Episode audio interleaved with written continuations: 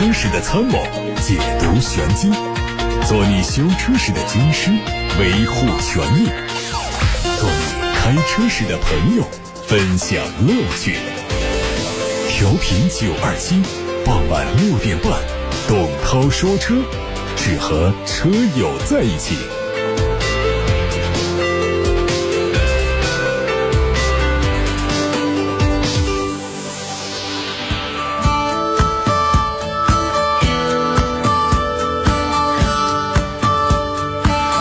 各位好，我是董涛，在六点半到七点半，欢迎各位参与节目互动提问，关于选车用车的问题都可以一起探讨。另外，也欢迎大家把汽车消费维权的新闻线索发到直播间来，我们正在筹备交通广播九二七三幺五问题车展，所以各位的车如果说有那种修不好的，有跟四 S 店跟厂家之间的。纠缠不休的那种情况的话呢，可以跟我们留下一个联系方式，记者会跟你核实相关的情况，推动问题的解决。零二七八六八六六六六六，这是楚天交广呼叫中心的热线电话，二十四小时开通。最近这几天正在搜集大家的汽车消费维权线索，打电话给零二七八六八六六六六六，简单讲一下情况就可以，几句话留下联系方式和姓名，后期就会有记者跟你联系。我们首先还是关注今天的汽车资讯部分。今天头条关于奔驰，从相关渠道获得消息，新款的国产奔驰 E 级将在三月份上市。它将延续在售车型的造型，主要针对部分配置的动力进行调整。E 二六零 L 将会换上全新的二点零 T 发动机。从配置方面来看，最新的消息说，E 三百 L 时尚型将增配无钥匙进入、后备箱感应开启。E 三百 L 尊贵版将会增加驾驶辅助组件增强版，加交通标志辅助系统、多区智能空调。考虑到现款智驾套装选装包是两万四，预计这个车型最终的价格会有所上调。海外媒体曝光了宝马新款 X 四的最新消息，将。在今年率先在海外市场正式亮相，预计年内或者是明年年初上市开售。从发布的照片看，换装了和五系相同的头灯组，并且装配了全新款的多辐式铝合金轮毂，尾灯组的造型更加狭长。内饰配上了三辐式的多功能方向盘，并且搭载全液晶数字仪表。中控台上方的悬浮式中控屏尺寸相比现款有所提升，中控台下方仍然是采用了传统的电子式的换挡机构。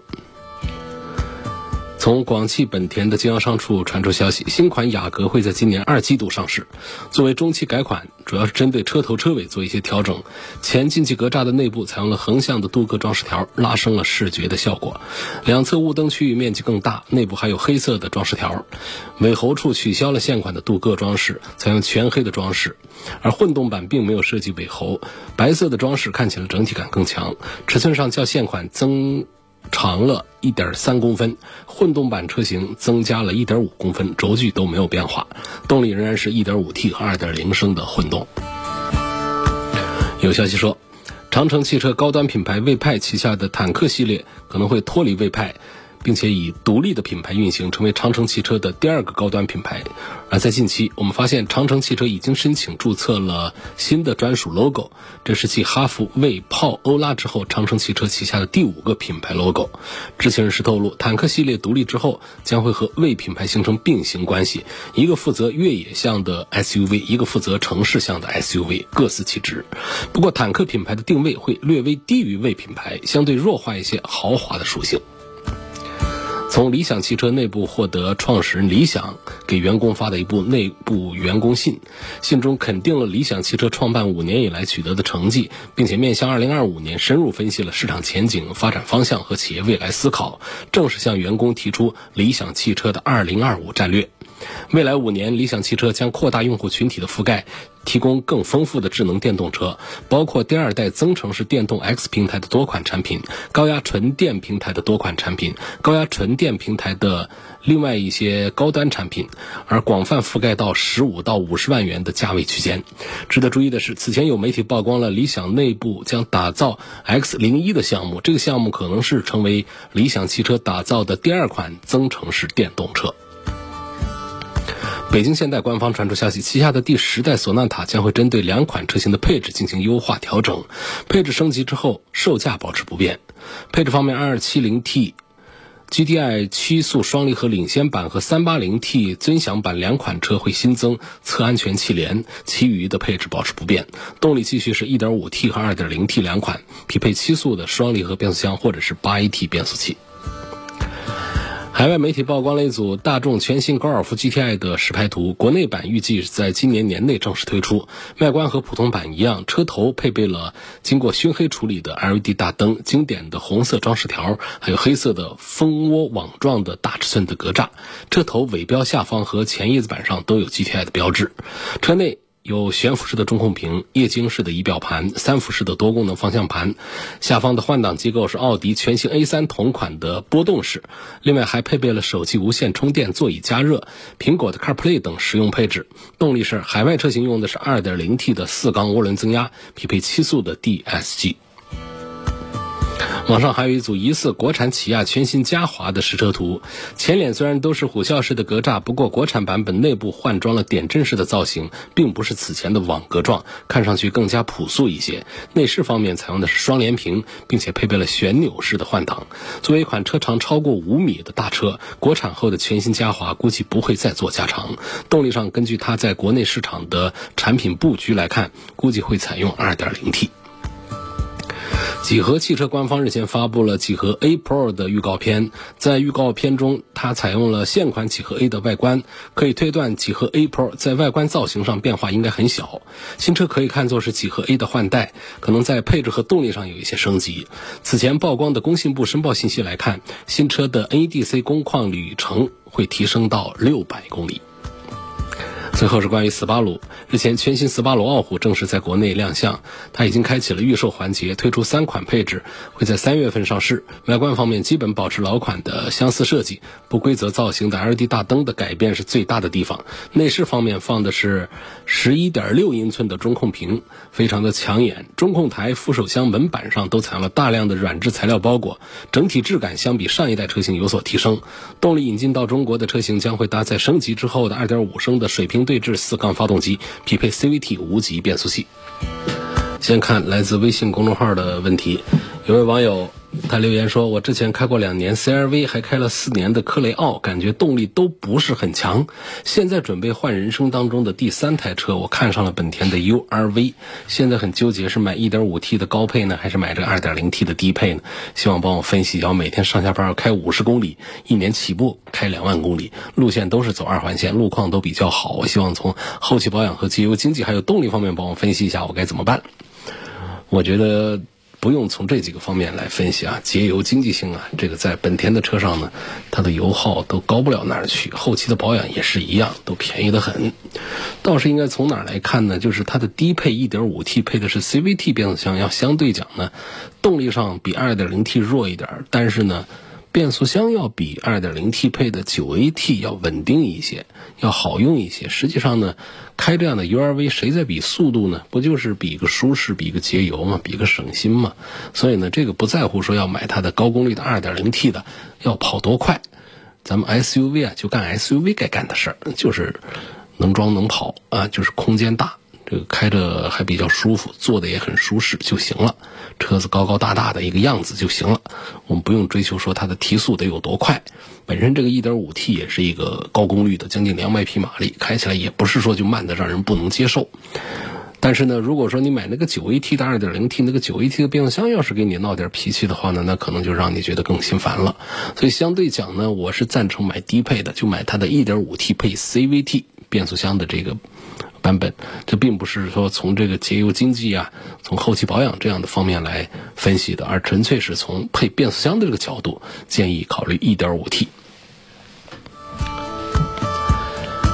下面来自八六八六六六六六热线电话上的问题，问大众的途岳跟日产的逍客谁更值得买？我之前开的是日产的骐达，觉得整体都还可以，所以对日产的车印象不错。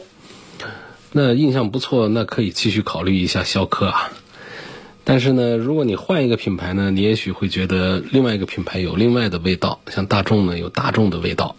这这个味道呢，就是讲呢，在开车的时候啊，你会觉得日系的这个，尤其是日产的车呢，就各方面方向啊都轻飘飘的，底盘也轻飘飘的这种印象。但是到大众车上，你开起来会觉得行驶的品质感是要强一点。这是你在做对比试驾的时候，你一定能感受到的。所以到大众店去找个途岳。或者随便找一个大众的什么车，很能够代表大众的这个驾车风格的行驶风格的车，你试驾一下，你就会感觉这跟你。过去开的日产的骐达，这个区别真的是很大的，所以这是一个角度，就是风格不一样，建议换一个品牌。同时呢，还要注意一点，就是什么？就是你之前开的日产骐达，你觉得整体还可以？我想大概是说这车没怎么坏过，日系车的故障率是做的低一些啊。但你换到大众之后呢，这可能就不一定有这么好的运气。那么大众的车呢，故障率还是比日系的稍微要高一点，所以这是周先生应该考虑到的一个问题。不过你想一想，大众的这个占有率整个的比日产还是要。高一些，那么多人都开着，难道车都坏了吗？大家都烦恼了吗？所以呢，在这一组推荐当中呢，我略微倾向于开了很长时间的日产的骐达的这位周先生，你再换车不妨换一道菜，不要总吃一道菜，换一个大众的品牌尝尝鲜，看看。下一个问题，杨洋的小跟班。他留言说：“说我的车的挡风玻璃在高速公路上被前面大货车上掉下来的石子儿砸了一个小坑，可不可以走保险？首先我问你买没买玻璃险？没买不行，没买是不管不赔的啊。另外呢，就是买了玻璃险呢，也不一定给赔，因为你这小的太小一丁点儿，那保险公司扯个理由，就是说这个不算是玻璃破了，那不给你赔也是有这样的情况的。”另外呢，我给建议呢，就是能修复就不要走保险换玻璃，因为都知道你走过保险之后啊，是影响第二年的这个保险的折扣的，得不偿失。呃，另外呢，就是换前挡玻璃之后啊，会影响整车的保值率，你没法跟别人解释说我当年其实是一个小坑换过玻璃的，别人还以为你出了什么事故换过玻璃的，所以这会影响整车的保值率，能不换就不要换。呃，包括打胶也是一样，新换玻璃打的胶也是不如原厂的密封性啊，这个抗震呐，呃，各种性能好的。所以说呢，这个关于挡风玻璃上那种小坑的话呢，花个两百块钱就有地方可以帮你做处理，处理的基本上可以还原原来的百分之八十五的这个强度。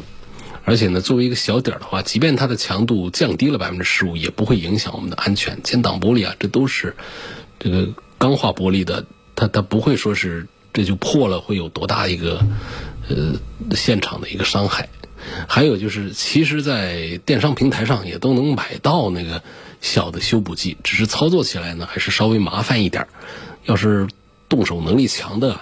自己弄也可以把它搞好，所以我不建议你走保险解决这个玻璃上砸一个小坑的小麻烦。嗯，下一个问题问到了，这个网友说你节目几乎是每天下班路上都在听，我最近是准备买个奥迪的 Q5L。但是我在网上看到很多 Q5L 的车主反映，这款车在行驶当中，仪表盘和中控液晶屏会有丝丝的电流声，声音还不小，有的甚至熄火之后还可以听见。请问你了解这个问题吗？你有什么评价？你怎么评价奥迪 Q5L 的后期稳定性？奥迪 Q5L 的后期质量稳定性不是那么的不堪，它的销量这么大。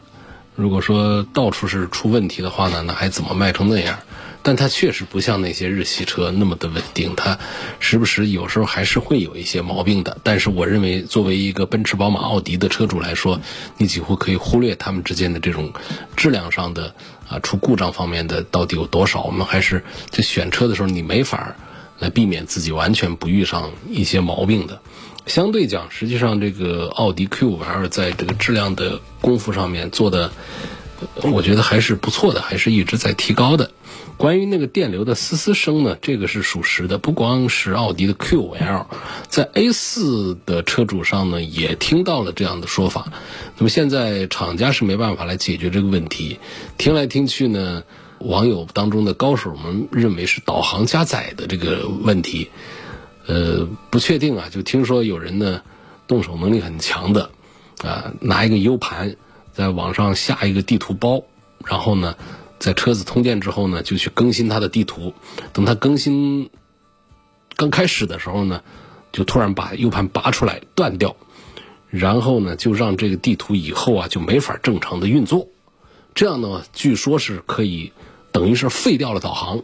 啊，把这个导航给它废掉，不让它在那儿不停的加载地图，这样这个电流的嘶嘶声啊，说是会降低。大家可以到网络上去搜一下，就是有人在 A 四的车上做过这样的实验，实验成功的。呃，做完之后车里的这个嘶嘶的电流的声音确实是小了很多。在在 QL 上是一样的一个道理，那大家可以试一下。目前要说的就是官方没有任何的解决的方案。你要到 4S 店去，4S 店肯定告诉你说这是通病啊，这这这解决不了。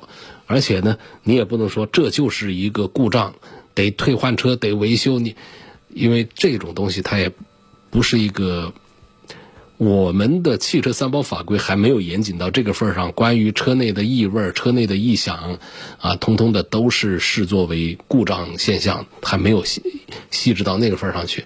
它目前还是停留在这种可见的啊，或者说行驶当中的这个明显的这种故障的现象。啊，像发动机啊、变速箱啊、这个传动机构、底盘机构啊等等，这样还有包括一些其他的零部件没有办法实现正常的功能啊等等，啊，这种比较简单粗放的这种故障的质量问题的判断方式，所以更高要求的说，车内不能有一丁点的异响，车内的异味一定要轻轻到什么份上，目前是没有标准的。所以如果店里说这是算通病，或者说这就是一个。普遍现象解决不了的话，你说我跟你打官司，这官司你都打不赢。所以这种情况呢，就是听听广播吧。开车的时候把广播打开，听听音乐，你一定听不到那个嘶嘶的声音了。只是你车里平时什么东西都不放，安安静静的，这也说明这个车的隔音降噪做的还不错呢。那听到这个嘶嘶的电流声嘛，就说明你平时在车上是不爱听东西。你要是经常有点响动，在喇叭里放出来。播点歌啊，听听广播什么的，可能这个情况就会好一点吧。来自。吴先生的话题说：“希望评价一下本田 URV 的 2.0T 两驱版，它的后期有没有什么大的通病？”这是在今天节目当中已经提到过的。这个有个网友也是问 URV，我就说到了，建议买 1.5T，它配的 CVT 变速箱好一点。2.0T 配的那个 9AT 的变速箱呢，有一定的故障的概率啊，和和这个发动机的匹配也不是很好。其他各方面，底盘的性能、舒适性能、性价比各个方面，本田的 URV 的表现都是比较优秀的。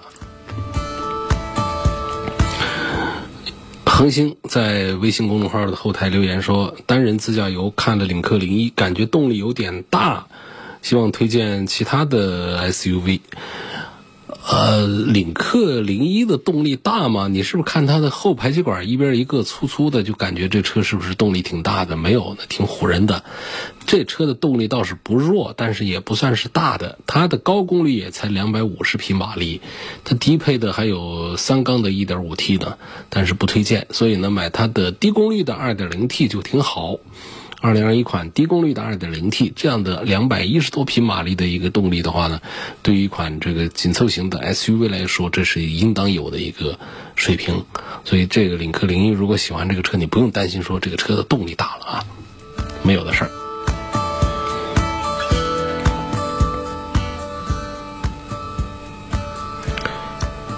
目前开的车是雷诺的科雷嘉，车子五年了，结果厂都倒闭了，很闹心。想换个新车，二十五万预算，综合考虑有啥推荐？电动车、插混车能不能买？有什么推荐的？每天通勤六十公里，一年两万，这个每天的公里数啊，还是偏大的啊，偏大的这种在城市里面走的话呢，买电动车还是蛮恰当的一个选择的。现在这个价位的电动车呢，有两个选择。你比较注重品牌，车子小一点的话呢，有特斯拉的 Model 3，是这个价位的。说，我嫌这个特斯拉的这个内饰啊方面太简洁了，简洁的我受不了。嗯，我想它的外观呢、内饰啊，就显得有档次一些，车子也要宽敞一些，车子要大气一些。大一点的话，像你推荐比亚迪的汉。比亚迪的汉这个车子呢，其实颜值啊比这个特斯拉的 Model 3是要高一些的，包括它的刀片电池等等这方面的配置也都是很不错的，价位也是你要的这个价位，所以我赞成这位网友啊，你可以在这两个车当中做一个选择：特斯拉的 Model 3，或者是比亚迪的汉 EV。我岳父想买辆车，看了大众的朗逸和别克的英朗，比较倾向别克英朗的 1.3T 轻混精英型，可不可以点评这个车？这个不赞成啊。呃，1.3T 的一个三缸机，这确实是不是个好主意。我赞成呢，你干脆就买它的1.5升的这个自然吸气四缸机，慢归慢一点，但是呢。一定是让你开着更保值、更省心一些。另外呢，买朗逸啊，一分价钱一分货。虽然说价格要贵一点，但是呢，确实是朗逸比英朗这个。当然，英朗现在最近这几个月的销售势头又起来了，因为上了一点五升的四缸机以后。那么朗逸呢，这个车子啊，整个的还是比这个英朗的这个销量啊、占有率啊、保值各方面还是要更好一些。它呢也是有1.5升的自然吸气六 AT，这个肯定动力也是慢，但不是跟岳父买嘛？我想岳父也不是喜欢开快车的人，带个步而已。就在朗逸的1.5升的四缸机和英朗的1.5升的四缸机当中随便挑一个，这个都吃不了亏，上不了当。你就是不要买它的这个 1.3T 的三缸机，那个加48伏的轻混那个东西，不要就好了。下面再看一个话题，这网友的问题是问买车应该怎么选颜色？这个话题啊也是特别大的一个问题啊，也也是很难把它给说得清楚。我们说多少是多少吧。不同的车型呢，设计不同的外观，包括。车型的档次、风格和定位都决定着不同的颜色有不同的效果，所以不能一概而论。要针对车型来说，才能选到合适的颜色。像有一些车，像奥迪 A 六，你要是说开个红的，你说是不是不好看？嗯，白的可能还稍个性一点，但是呢，可能好多人这么多年都没见过白色的奥迪 A 六，最多的是什么颜色？显然是黑色嘛。但是说我买一个小 Polo，啊，大众的小 Polo，你说你买个黑色，这恰当吗？是不是白色的更多见一些？甚至有一些带颜色彩色的，所以这针对车型来说的，目前白色、银色、黑色还是最多见的车身颜色。白色、银色适合家庭用车，白色呢，它是一个百搭车身的颜色，适合各式各样的车和人，并且白色也耐脏。但是呢，白色它不如黑色好修补。因为白色的普通漆它容易变色，容易变黄，除非是金属漆的白色。黑色呢意味着严肃，体现出一种贵气和气派，但是尽量不要在小型车上选择黑色。啊，简单说就是这样了。鹏哥发来问题，他说：“我是一八款的大众朗逸 Plus 一点五升的自动舒适版，冷车怠速从一千两百转回落到八百转需要两分钟左右，问是个什么原因？这发微信的时候最好用一下标点符号啊，这样的从头到尾就一句话的，确实是影响我们阅读。说这种情况呢，我觉得可以忽略它。这个两分钟的时间呢，是比其他车是稍微长一点。”决定着我们怠速的转速从多少转回落到多少转呢？这还是我们电脑说了算。电脑它根据温度的传感器，它在判断现在发动机的正常的温度。如果说水温稍微有一点点起色的话呢，它就认为没必要给那么多的油，啊，没必要把转速维持在一千二百转的这样的高转速上，它就可以回到一个最低的转速八百转去。所以这都是电脑说了算。那么通常来讲呢，分把钟呢回落下来这是比较常见的。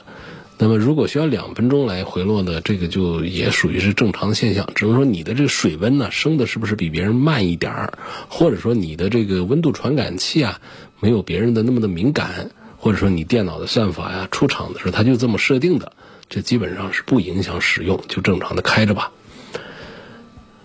还有一位姓王的网友说：“我开的是逍客，目前开了八万多公里，修过一次变速箱，其他没什么问题。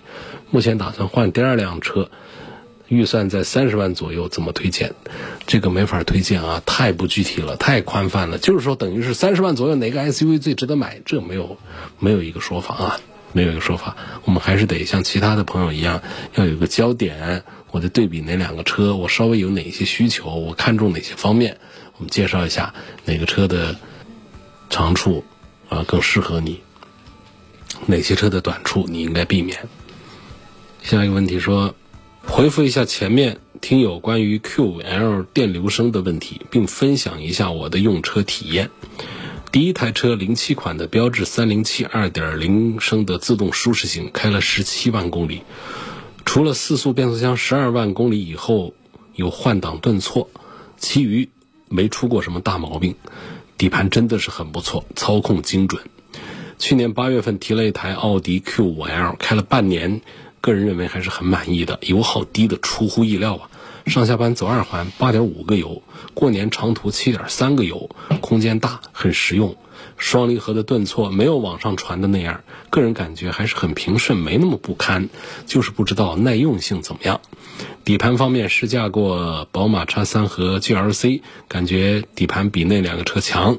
激烈驾驶没试过，停车电流声确实有，没那么响，隔音非常优秀，感觉开起来没什么影响。希望对听友有所帮助。下面来回答一下这个买车的颜色的这个问题啊。接着刚才那段话讲，说一般消费者在买车的时候呢，对两个颜色还是比较喜欢啊，一个是白色的车子，一种是黑色的车子。汽车的油漆呢，它分三大类啊，一个呢是普通漆，第二种呢是金属漆。金属漆的区别就是相对普通漆，它加了铝粉，加了金属粉，所以呢。漆面表面看上去要更加的光亮一些，尤其是在太阳底下看。第三种呢是珠光漆，就是在油漆里面加入的不是金属铝粉，加的是云母粒。云母啊，这东西啊，它是一种很斑斓的效果。那么在这个这个油漆里面加入这个云母粒的话，就会看上去啊更加的耀眼。那么这三种漆里面最好的应该就是金属漆和珠光漆了。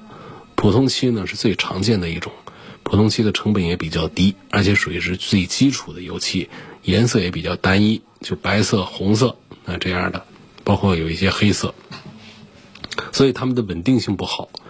我们有的消费者说这买白色的车子不好，因为时间长了会泛黄，其实就是因为这个白色的车子啊。它这个车子用的是普通漆，现在也有一些白色车子里面放云母粒的等等，这样的它不是这个普通的白色，它的抗腐蚀的性能也还不错。这个珠光漆呢，它相对来说是稳定一些的，啊，是目前也比较流行的一种油漆。那么在它的这个油漆当中呢，它加了一些云母颜料啊，一些这个化学颜料，所以它的稳定性会高一些。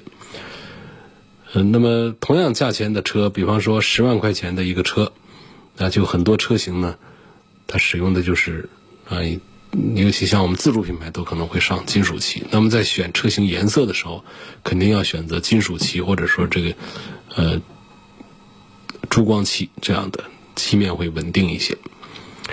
那有的补漆的师傅啊，就曾经跟大家分享经验，说车子一旦发生刮蹭。你想补回原厂的油漆啊，那几乎是不可能啊，只能说漆面呢做的好的话，相对来讲色差会小一点啊，所以可见呢，车子要想补回原厂的油漆是多么的困难，因为原厂车间的油漆施工跟我们在社会上的，包括在 4S 店的油漆施工的温度都是不一样的。所以大家在买车的时候，在选择这个颜色的时候，如果有金属面的漆面可以选择，还是建议大家选择金属油漆啊，不要因为不仅仅这个漆面的稳定性要啊好一些，它可能还会关系到我们车子的保值率。怎么讲呢？就是这些金属漆啊，同样开个五年八年的，它看起来比非金属漆要新一些。这样的话呢，实际上是可以给我们带来一些保值率上的一些讨好的一些心理暗示。我们在买车的人看这个车的时候，觉得这个车的成色还不错，其实就是因为油漆的稳定性啊造的福。沈先生说，今年二月七号，我在武汉光谷创业街的一家 4S 店买的创酷。提车不到一个星期啊，车子开了两百多公里的时候，大年初一车子坏在路上，仪表盘显示是动力弱，然后继续发动汽车，抖动，并且排黑烟，车子就熄火了。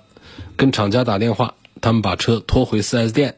大年初五检测燃油泵有问题，初八换了燃油泵，问题却没有解决。再次检查，说是喷油嘴的问题。